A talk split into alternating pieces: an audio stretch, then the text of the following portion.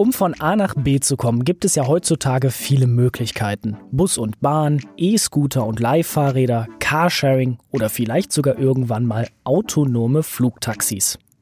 Schon irgendwie kaum zu glauben, dass es erst 135 Jahre her ist, dass der deutsche Erfinder Karl Benz, der ja heutzutage glaube ich nicht mehr ganz unbekannt sein dürfte, das erste Fahrzeug vorstellte, das heute als modernes Automobil mit Verbrennungsmotor gilt. Unterm Strich können wir also festhalten, der Verbrenner ist weiterhin Nummer eins und hat sich durchgesetzt in der Antriebstechnologie. Aber Fortschritt bedeutet ja auch Wandel. Und die Fortbewegungsmittel der Zukunft, die werden bestimmt ganz anders aussehen. Das sagen auch wir bei The Mission. Und deswegen haben sich in den vergangenen drei Monaten wieder Teams neue Konzepte überlegt, wie sie die Mobilität von morgen nachhaltig gestalten können. Und wir schauen heute auf die finalen Ideen.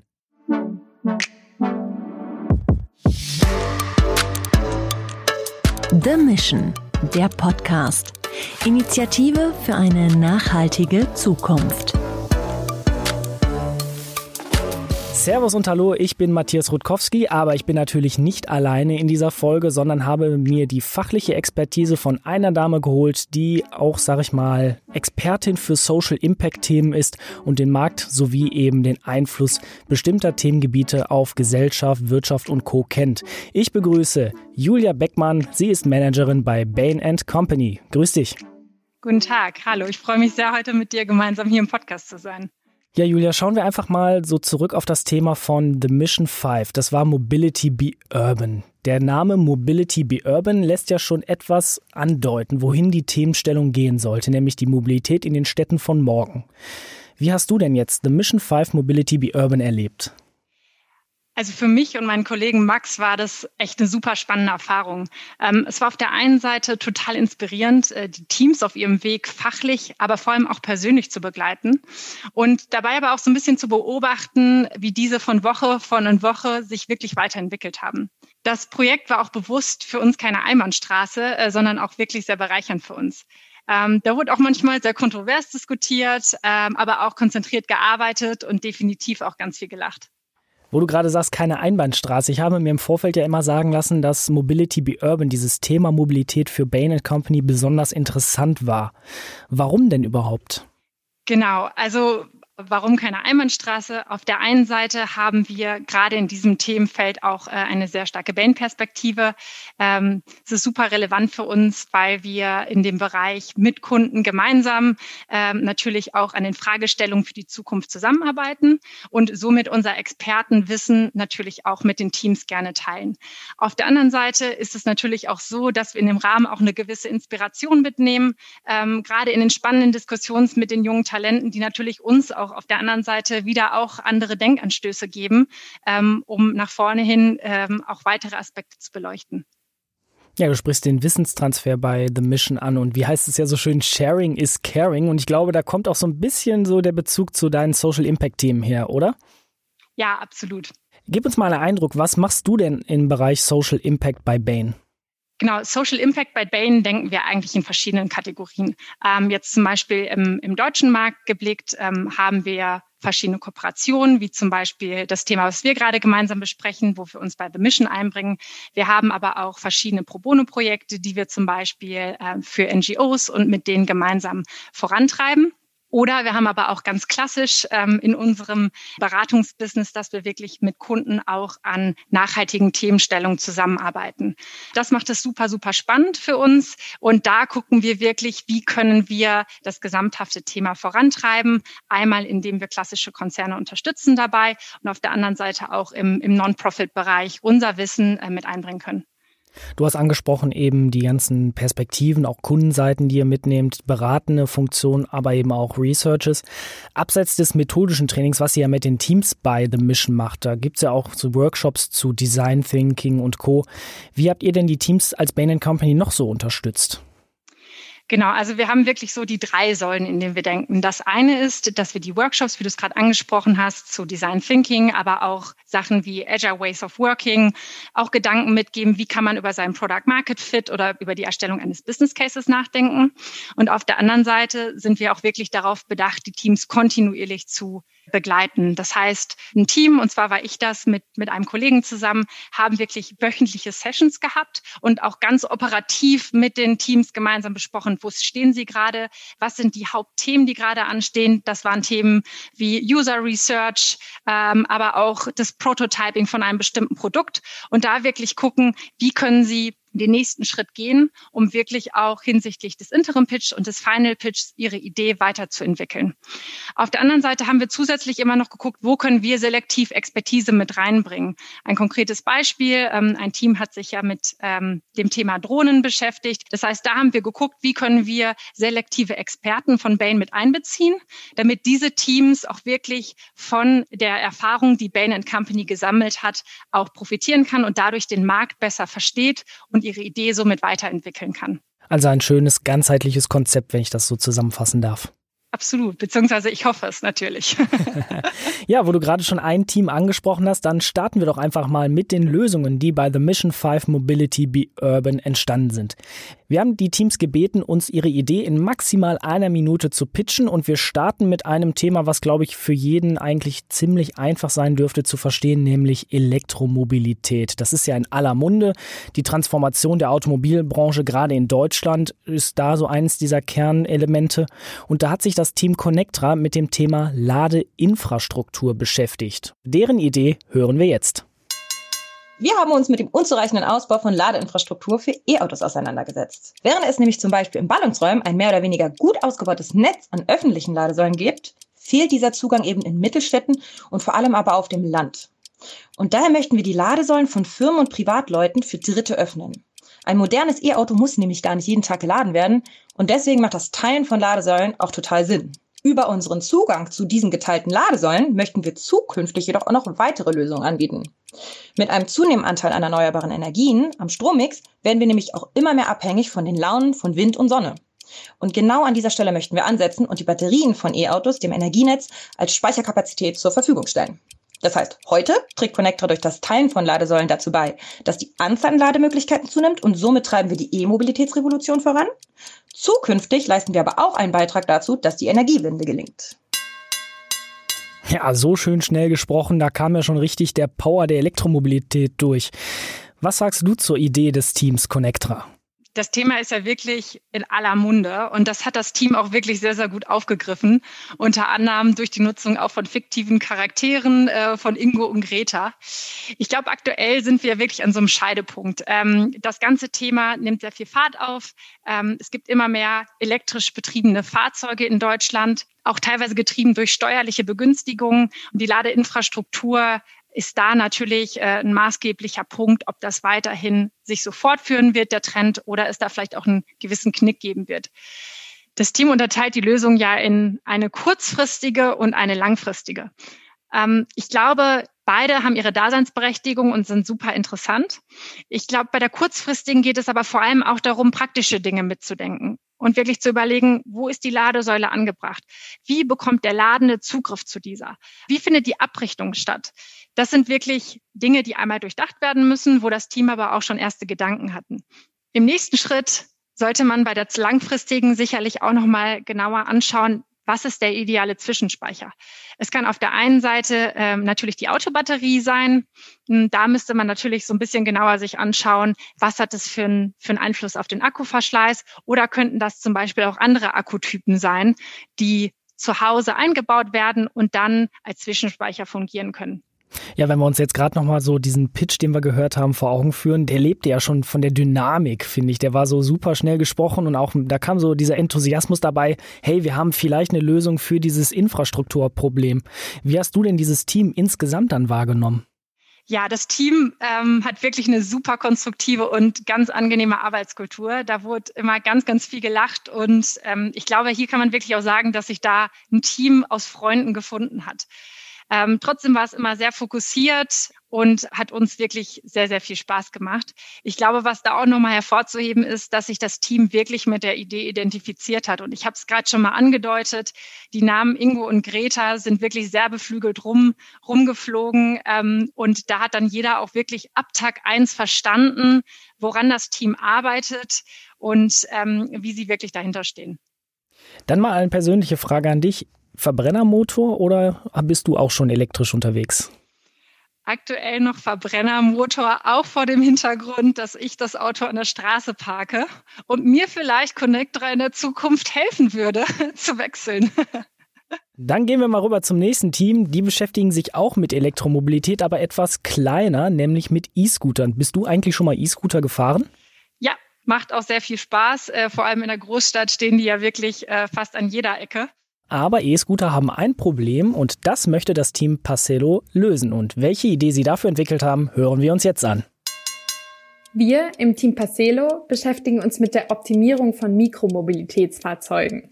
Dabei haben wir festgestellt, dass konventionelle E-Scooter aktuell keine Möglichkeit bieten, Gepäck auf ihnen zu transportieren. Das schränkt die Nutzbarkeit der E-Scooter stark ein. Mit unserer Idee möchten wir E-Scooter auch für Besorgungsfahrten im Alltag nutzbar machen um so die Anzahl von Autofahrten für diese Strecken zu reduzieren. Dafür entwickeln wir eine hochfunktionale, klappbare und dennoch robuste Gepäckhalterung für den E-Scooter, die es ermöglicht, Alltagsgepäck wie Einkaufstüten, Pakete oder kleine Koffer sicher und bequem auf dem E-Scooter zu transportieren. So schaffen wir mit einer eigentlich ziemlich simplen Idee einen deutlichen Mehrwert für die vielen verfügbaren Shared E-Scooter sowie für die im privaten Gebrauch. Was mir bei dieser Idee so in den Kopf gekommen ist, keep it simple. Mensch, E-Scooter sehen wir alle so in den Städten, aber so richtig was drauf transportieren konnte manch. Und das ist ja eigentlich eine ganz logische Konsequenz, vielleicht mal über einen Gepäckträger nachzudenken, oder? Ja, absolut. Und was ich auch total spannend an der Idee finde, ist, du hattest es am Anfang ja genannt. Vor 135 Jahren ist das Auto erfunden worden. Und wenn man da über äh, Nanotransportmittel nachgedacht hat, war es immer eigentlich nur das Fahrrad. Und jetzt in den letzten Jahren ist irgendwie ganz, ganz viel passiert. Es gibt die E-Scooter, es gibt Lastenräder und ähnliches.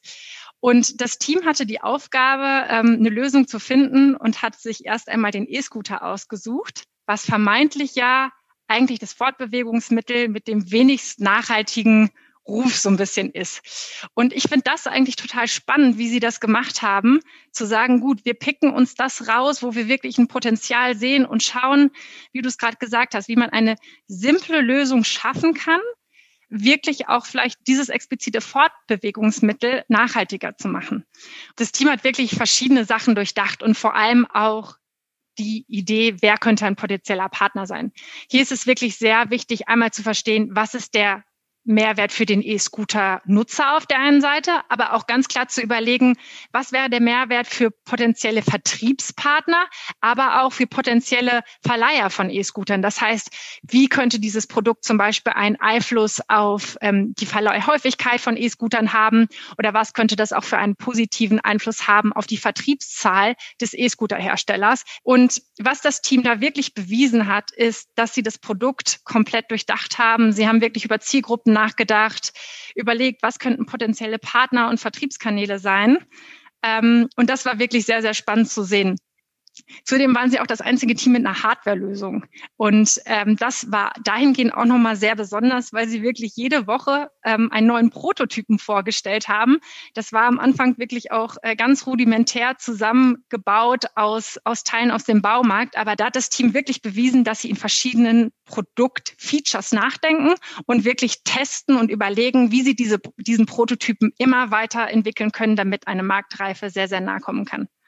Ja, eine richtig schöne Hands-on-Mentalität. Das hat ja auch Theresa Fürst bei uns hier im Podcast in der Folge zu Parcelo beschrieben, wie sie wirklich in den Baumarkt gegangen sind. Du hast es gesagt, Material gesucht haben, immer wieder neue Konstruktionen entwickelt haben, um am Ende wirklich ihre Klapphalterung für den E-Scooter vorstellen zu können. Und wie du richtig gesagt hast, eine Hardware-Lösung. Wir sind ja im digitalen Zeitalter, wo gerne ne, Software as a Service und auch Software und digitale Daten als das Wertschöpfungsmittel schlechthin gesehen werden und dann eine Hardware-Lösung zu präsentieren, ist doch schon ein bisschen mutig, oder? Ja, absolut. Ähm, ich glaube, mutig ist vielleicht das eine. Aktuell fühlt es sich eher so ein bisschen besonders aus. Aber ich glaube, das macht gerade auch den Reiz der Idee aus. Und ich glaube, hier ist es wirklich einfach nur sehr wichtig und zentral zu überlegen, wie kann das Produkt schnell an den Markt gebracht werden und vor allem, wie kann das Produkt auch geschützt werden vor potenziellen Nachahmern, ähm, damit das Produkt auch wirklich zu einer gewissen Marktdurchdringung kommen kann. Und dann ist vielleicht sogar bald Shopping mit dem E-Scooter auch ein bisschen einfacher. Und wo wir schon beim Thema Shopping sind, da knüpft nämlich auch eine Idee an von einem Team, nämlich vom Team New Ways. Die haben eine Kombination aus Gamification, lokalem Handel und dem ÖPNV entwickelt. Welche das ist, das hören wir uns im nächsten Pitch an.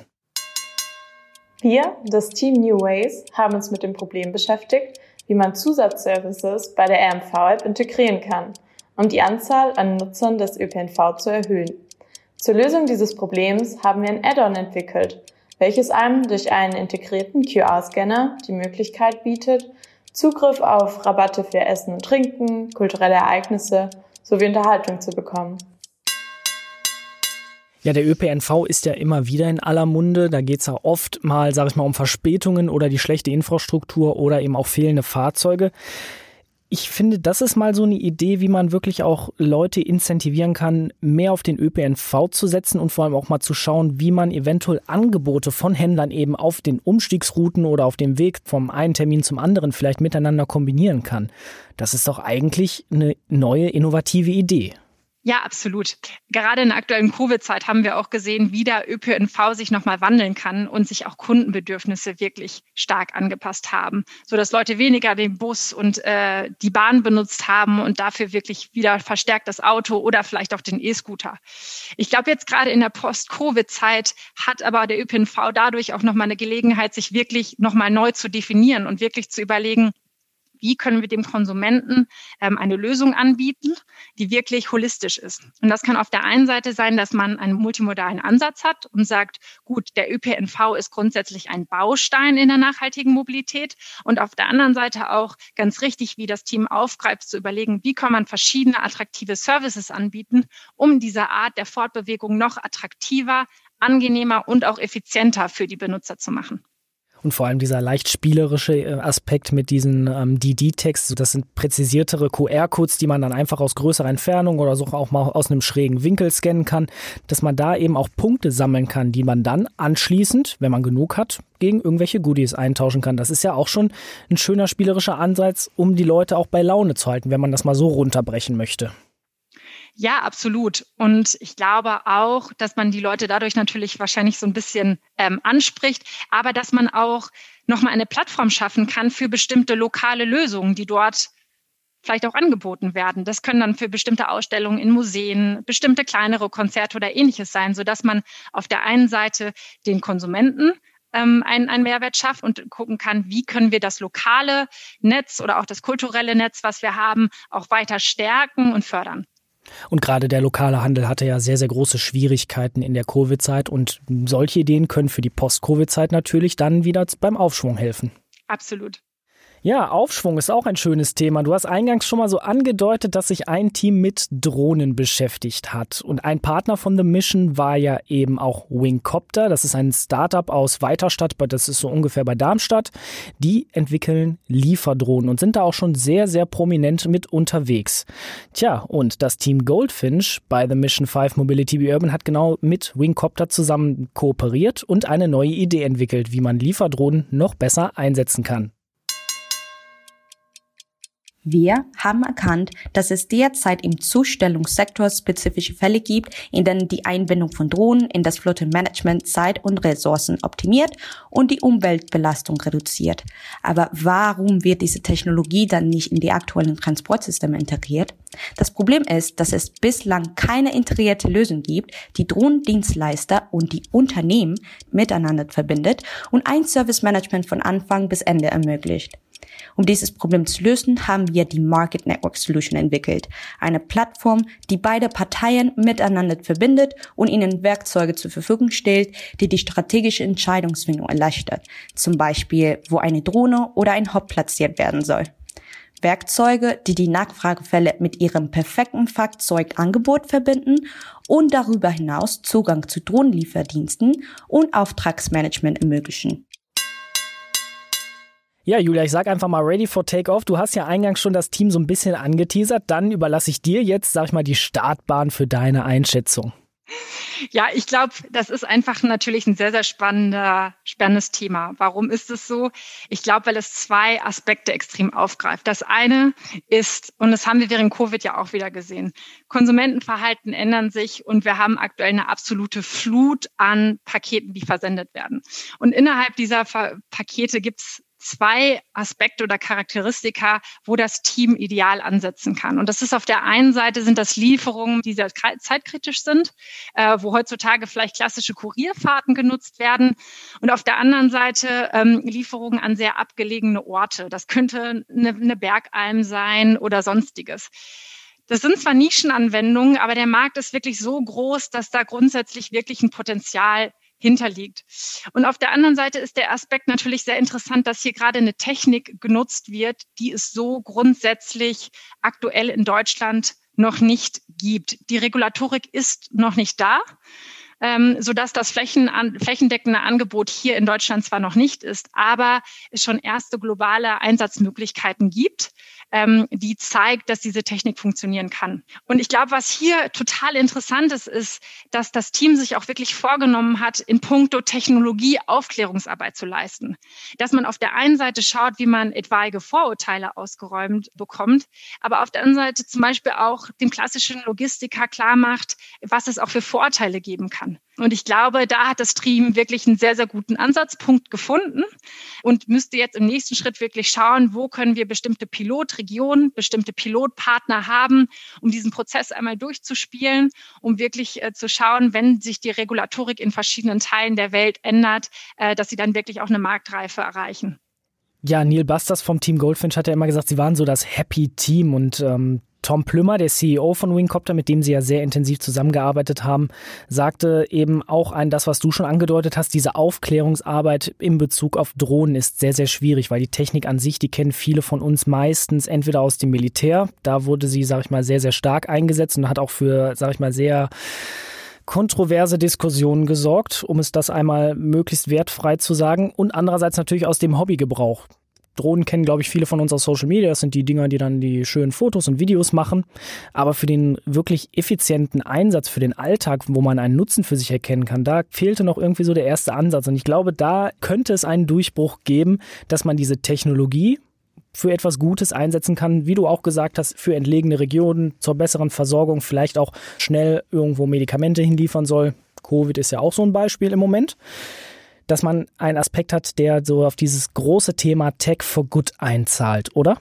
Absolut. Und ich glaube, da ist es vor allem in der Logistikbranche nochmal interessant, diese Aspekte wirklich hervorzuheben ähm, um vielleicht auch diese ganz klassischen Denkmuster aufzubrechen, wie Dinge normalerweise befördert werden.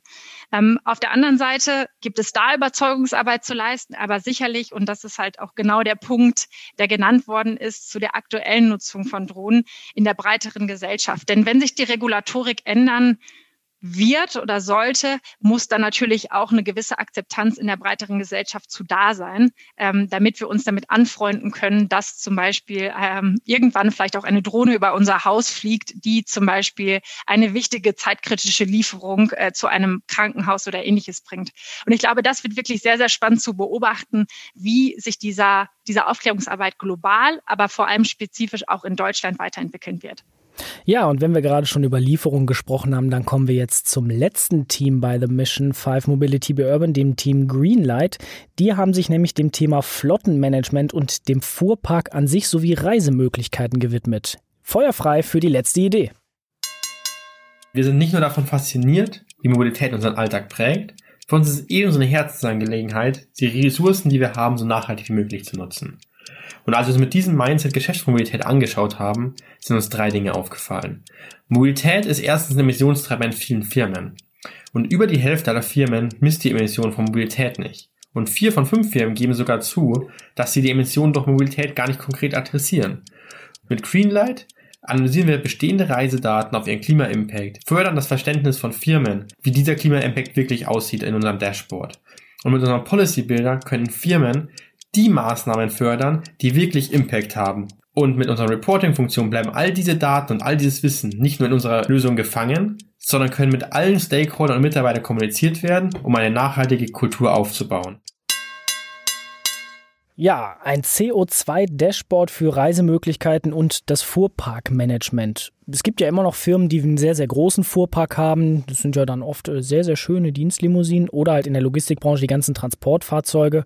Oder aber, wenn ich reisen muss, dass ich halt mit vielen verschiedenen Verkehrsmitteln, intermodal sozusagen, reisen muss diese Idee vom Team Greenlight, die verbindet, wenn ich das so richtig rausgehört habe, zwei große Aspekte miteinander. Einmal eben Awareness schaffen, also wirklich Mitarbeiter und alle Akteure im Unternehmen für dieses Thema Nachhaltigkeit und CO2-Emissionen zu sensibilisieren, aber eben auch den direkten Impact, nämlich die Reisemöglichkeit zu wählen, die am wenigsten CO2 emittiert und trotzdem mich ans Ziel bringt. Ich glaube, die Idee trifft wirklich einen absoluten Nerv. In der Corona-Pandemie haben wahrscheinlich sehr, sehr viele festgestellt oder auch reflektiert, wie viele Dienstreisen in der Vergangenheit vielleicht auch vermeidbar gewesen sind. Ich glaube, gerade an diesem Standard werden sich Unternehmen zukünftig messen müssen. Und ich glaube, dass so ein Tool da sehr, sehr interessant ist, wirklich einmal zu hinterfragen, wie am effizientesten gereist werden kann und wo vielleicht aber auch Alternativen wie jetzt heutzutage äh, der Videocall auch wirklich sinnvoll sein können. Was diese Idee auch besonders macht, ist natürlich die Aufbereitung der Daten. Grundsätzlich werden natürlich heutzutage sehr, sehr viele Daten gesammelt, die aber ordentlich aufzubereiten und da wirklich auch Handlungsempfehlungen abzuleiten in diesem Policy Tracker ist was, was diese Idee natürlich nochmal sehr besonders macht. Ich glaube, was hier interessant ist, ist genau zu verstehen, wo liegen die Daten und wenn es diese Daten noch nicht gibt, wie können die optimal festgehalten werden und aufbereitet werden?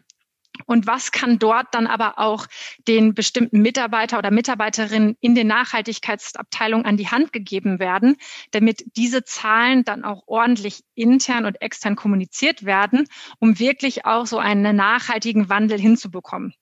Und ich glaube, da ist es halt wirklich auch ganz interessant, ähm, so eine gewisse Change Story mit an die Hand zu geben, damit das wirklich für jeden Mitarbeiter oder Mitarbeiterin nachvollziehbar ist, warum Dinge getan werden. Und ich glaube, da hat das Team wirklich sehr, sehr gut überlegt, wie können wir eine holistische Lösung darstellen, die wirklich die Visualisierung hat, äh, eine Möglichkeit der Kompensation bietet, aber auch wirklich diese Ableitung von Unternehmensrichtlinien ermöglicht. Und wenn ich dich da so richtig verstanden habe, würde so eine Change Story, wie du sie genannt hast, auch vor allem sehr, sehr viel Transparenz bedeuten. Transparenz, die ja auch durch die Daten, die dann vorliegen, vorhanden ist. Ja, absolut. Und ich glaube, das ist es einmal intern und extern ist es natürlich auch relevant, weil das ganze Thema des Nachhaltigkeitscontrollings ist ähm, sehr relevant aktuell und es gibt sehr, sehr unterschiedliche Standards, wie so etwas passieren kann. Aktuell gibt es dort Bewegungen, dass sich das, dass sich da hoffentlich ein Standard durchsetzt. Aber wenn das Team auch gerade auf diesen Aspekt weiter schaut und guckt, wie können sie dem Unternehmen eine Lösung anbieten, wo sie nicht nur ähm, das Produkt an sich zur Verfügung stellen, sondern wirklich auch durchdenken, wie zum Beispiel das Reporting, sprich die Berichterstattung nach innen und außen vereinfacht werden kann.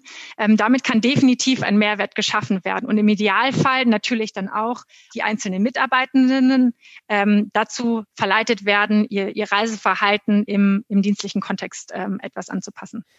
Ja, das waren sie also, die fünf Ideen, die bei Mobility Be Urban der fünften Runde bei The Mission entstanden sind. Und ich glaube, du hast es auch zuletzt gesagt, einen Mehrwert schaffen. Ich glaube, jede dieser einzelnen Ideen hat das Potenzial, einen Mehrwert für die Mobilität von morgen zu schaffen, oder? Absolut. Ähm, ich glaube, die Ideen an sich jeder einzelne ist sehr, sehr spannend und ich glaube, im nächsten Schritt ist es wirklich interessant, ähm, da den nächsten Schritt zu gehen und aus dieser konzeptionellen Phase rauszugehen und wirklich ähm, noch weiter den sehr, sehr guten Weg zu gehen und zu überlegen, wie kann ich wirklich über meinen ersten Konsumenten nachdenken, wie können wir das Produkt weiterentwickeln, ähm, damit wir hoffentlich äh, in der Zukunft auch das ein oder andere Produkt, ähm, was hier entwickelt worden ist, dann auch wirklich im Markt ähm, beobachten können. Ja, es bleibt also spannend und schauen wir mal, welche Teamidee sich dann langfristig durchsetzen wird und über die wir vielleicht bald nochmal reden. Ich sage danke fürs Gespräch an Julia Beckmann von Bain Company und wir, liebe Hörerinnen und Hörer, hören uns in zwei Wochen wieder zu einer neuen Folge The Mission, der Podcast. Bis dahin, macht's gut, Servus und bis bald. The Mission, der Podcast.